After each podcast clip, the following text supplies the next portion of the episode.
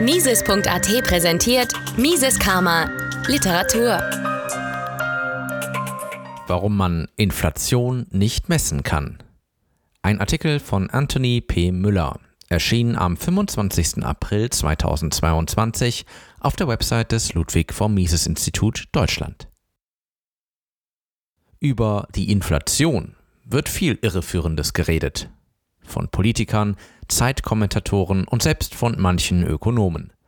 Schon die am meisten verbreitete Definition ist falsch. So heißt es, Inflation sei ein anhaltender Anstieg der Preise. Weiterhin wird behauptet, dieser Anstieg ließe sich messen und demnach ergebe sich das Preisniveau und die Inflationsrate. Preise der Grundirrtum des Ansatzes zur Messung der Preisinflation besteht darin, zu glauben, Geldpreise würden etwas messen. Demnach würde der Preis den Wert eines Gutes wiedergeben. Tatsächlich messen Geldpreise nichts. Und auch von der Existenz eines sogenannten Preisniveaus kann demnach prinzipiell nicht die Rede sein. Nicht die Preise bestimmen den Wert eines Gutes, sondern das Werturteil des Einzelnen. Letztendlich ist es das subjektive Werturteil von Individuen, das zur Preisbildung führt. Somit sind Preise ein Marktphänomen und können außerhalb von Märkten gar nicht sinnvoll entstehen. Zitat aus Economic Policy von Ludwig von Mises Wenn man von einem Preisniveau spricht, hat man das Bild eines Flüssigkeitspegels im Sinn, der je nach Menge steigt oder sinkt, so wie eine Flüssigkeit in einem Tank gleichmäßig steigt. Aber bei Preisen gibt es kein Niveau. Die einzelnen Preise ändern sich nicht in gleichem Maße. Es gibt immer Preise, die sich schneller ändern, schneller steigen oder fallen als andere Preise. Zitat Ende. Auf dem Markt bilden sich Tauschpreise heraus. Diese relativen Preise zeigen die jeweils vorherrschenden und dementsprechend sich wandelnden Knappheitsverhältnisse an. Geld ermöglicht es, die Notwendigkeit der doppelten Koinzidenz der Wünsche des Naturaltausches zu umgehen weil es als allgemeines Tauschmittel dient. Die so entstehenden relativen Preise sind umgekehrt proportional zu den Tauschverhältnissen. Ein Tauschverhältnis auf dem Markt von einer Einheit von Gut A gegen zwei Einheiten von Gut B bedeutet, in Geldeinheiten ausgedrückt, dass Gut A doppelt so viel kostet wie Gut B, also eine Preisrelation von zwei Geldeinheiten für Gut A gegenüber einer Geldeinheit von Gut B besteht. Inflationsrate. Während Preisverhältnisse für das einzelne Wirtschaftssubjekt eine konkrete Realität besitzen und die Wahlentscheidung orientieren, kann man das vom sogenannten Preisniveau nicht sagen. Die von den Zentralbanken und den statistischen Büros veröffentlichte Inflationsrate soll anzeigen, wie sich das sogenannte Preisniveau im Zeitverlauf verändert hat. Dazu müsste man aber wissen, worin dieses Preisniveau besteht. Ein solches gibt es so in der Realität nicht. Der von den Statistikern berechnete Preisindex ist vielmehr ein höchst problematisches Konstrukt. Als ersten Schritt zur Erstellung eines Preisindexes muss man ein Kriterium dafür haben, welche Waren einbezogen und ausgeschlossen werden sollen. In der Realwirtschaft gibt es so viele verschiedene und differenzierte Produkte, dass es unmöglich ist, alle einzubeziehen. Jeder Haushalt, jede Person, jede Region hat ein spezifisches Konsummuster. Selbst wenn alle Grundstücke oder Gebäude vom gleichen Typ wären, wären sie unterschiedlich hinsichtlich ihrer Lage und hätten daher sehr unterschiedliche Preise. Auch wenn es um einfache Produkte wie Eier oder Äpfel geht, wird bei genauerem Hinsehen deutlich, dass auch ein Ei einem anderen Ei nicht gleicht. Bei Eiern sind es nicht nur Größe und Farbe, die sie unterscheiden, sondern auch von welcher Art von Henne die Eier stammen und in welcher Umgebung die Hühner auf der Farm gehalten werden.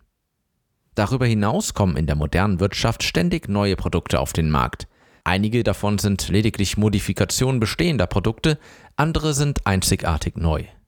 Wie ist es möglich, Preise als Durchschnitt von einer Periode zur nächsten zu vergleichen?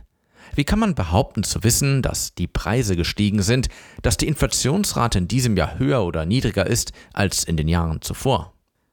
Selbst wenn die Wahl bezüglich der Auswahl der Produkte und Dienstleistungen, die in den Warenkorb aufgenommen werden sollen, geklärt ist, folgt das nächste Problem, wo die Preisnotationen zu erhalten sind.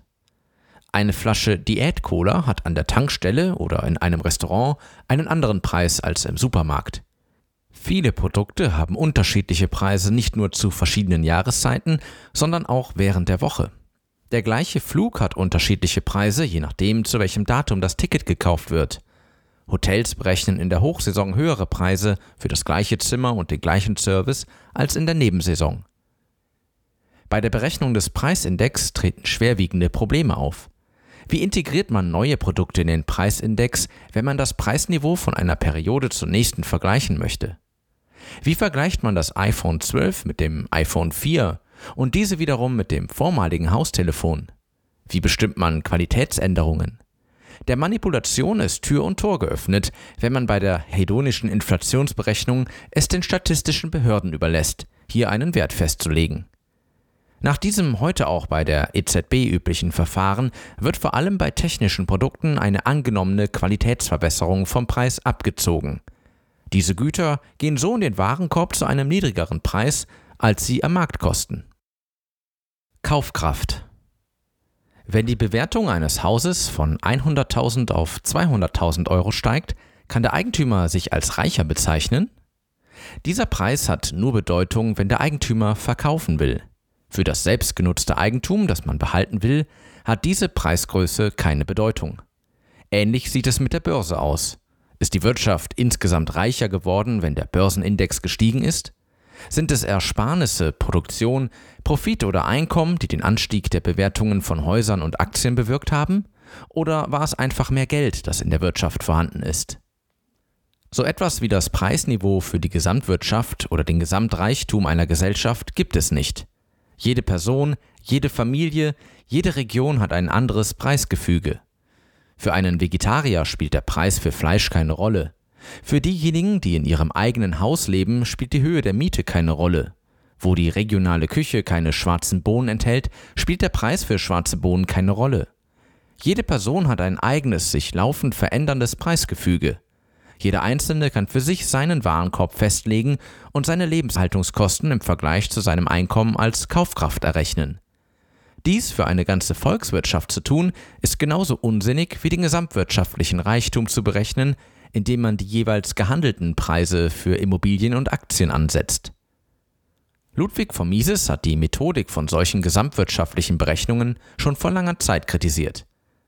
Zitat aus Human Action alle vorgeschlagenen Methoden zur Messung der Kaufkraftveränderungen einer Geldeinheit beruhen mehr oder weniger unwissentlich auf dem Scheinbild eines ewigen und unveränderlichen Wesens, das durch die Anwendung eines unveränderlichen Maßstabs bestimmt, wie viel Befriedigung eine Geldeinheit ihm vermittelt.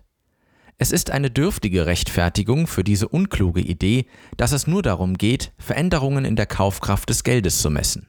Zitat Ende. Nur Pseudomaßstäbe stehen als generelle Bewertung zur Verfügung. Die Einschätzung des Nutzens eines Produktes ist subjektiv und individuell. Die Maßstäbe der Bewertung ändern sich je nach Situation des Einzelnen. Offizielle Statistik ist ein Verwaltungsakt. Die Regierungen wollen die besten verfügbaren Zahlen für die Wirtschaft als Ganzes, für Indikatoren wie reales Wirtschaftswachstum und Produktivität. Wenn die Regierung darum bittet, können es die Statistiker liefern. Am Ende der Debatte wird eine Verwaltungsentscheidung des zuständigen Statistischen Amtes stehen, die bestimmt, welche Waren mit welchem Gewicht in den Warenkorb kommen und welche daraus bleiben, sowie mit welchen Methoden die Preise der Waren, die in den Warenkorb aufgenommen werden, registriert werden. Diese endgültige Entscheidung kann näher oder weiter von einer vernünftigen Argumentation entfernt sein. Nutzer der amtlichen Statistiken sollten allerdings bedenken, dass fundierte Argumentationen im Widerspruch zu politischen Interessen stehen können. Die offizielle Veröffentlichung einer niedrigen Inflationsrate liegt im Interesse der Regierungen, nicht nur um wirtschaftspolitische Erfolge als Inflationsbekämpfer zu zeigen, sondern auch, weil eine niedrige Rate den Anstieg indexierter Ansprüche senkt. Je weniger der ausgewiesene Preisindex steigt, desto mehr steigt der berechnete Wert der Produktivität und des realen Sozialprodukts. Somit wird über den Preisindex auch die reale Wachstumsrate manipuliert. Die Wirkung der angewandten Techniken geht weit über die reine Preisstatistik hinaus. Die Indizes werden nicht nur als Indikatoren für die Preisinflation verwendet, sondern der Statistiker hält mit den Preisindizes den Schlüssel zu einer Reihe weiterer prominenter Wirtschaftskennzahlen in den Händen Um Produktivität, realen Output, realen Input und reale Investitionen und deren Veränderungen zu berechnen, benötigt man einen Deflator, und dieser wird aus dem Preisindex abgeleitet. Bei einem bestimmten nominalen Bruttoinlandsprodukt BIP bestimmt die Indexzahl die Größe, mit der das nominale BIP deflationiert wird und so Höhe und Veränderung des realen BIP bestimmt werden. Wenn die gemessene Inflationsrate niedrig ist, ist das reale BIP höher und umgekehrt. Und damit erhält man auch höhere oder niedrigere Zahlen für die Produktivitätsänderungen. Je niedriger die offizielle Inflationszahl ausfällt, desto höher sind die statistisch berechneten Reallöhne. Bei den Realzinsen ist es so, dass man die offizielle Inflationsrate benutzt, um den realen Zinssatz zu berechnen, indem man den nominalen Zinssatz um die Inflationsrate vermindert. Je niedriger die Inflationsrate, desto höher resultieren die so berechneten Realzinsen. Ist die Inflationsrate höher als der Nominalzins, wird der reale Zins negativ. Je niedriger die Inflationsrate berechnet wird, desto weniger negativ erscheint dann der berechnete Realzins. Fazit Der Preisindex ist eine statistische Illusion, die auf der Chimäre eines festen Warenkorbs als Maßeinheit basiert. Es gibt keine wissenschaftliche Methode, das Preisniveau zu messen. Gesamtwirtschaftliche Wirtschaftsstatistiken sind fehlerbehaftete gedankliche Konstrukte. Wenn sowohl der Maßstab als auch das Messobjekt Änderungen unterliegen, ist Messung nicht möglich.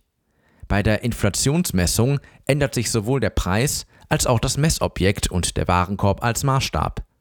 Sowohl die Zusammensetzung des einzelnen Warenkorbs ändert sich, als auch die Geldmenge. Was wie ein objektiver Messstandard in der Wirtschaftsstatistik erscheint, ist ein zutiefst fehlerbehaftetes Bestreben, das Nicht-Messbare zu messen. Was als offizielle Inflationszahl veröffentlicht wird, ist bestenfalls eine sehr grobe und trügerische Zahl, meistens aber schwerwiegend manipuliert. Diese Zahlen für bare Münze zu nehmen und sein Handeln daran zu orientieren, ist bestenfalls naiv und meistens schädlich. Mises Karma, der freiheitliche Podcast. Eine Produktion von Mises.at. Hat Ihnen diese Folge gefallen? Dann teilen Sie diese Episode in den sozialen Netzwerken und hinterlassen Sie eine Bewertung auf Apple Podcasts. Um keine Folge zu verpassen, abonnieren Sie Mises Karma auf Spotify, Apple Podcasts, Deezer, Google Podcasts, Amazon Music, YouTube und überall dort, wo es Podcasts gibt. Für Anregungen, Fragen und Kritik nutzen Sie das Kontaktformular auf miseskarma.de.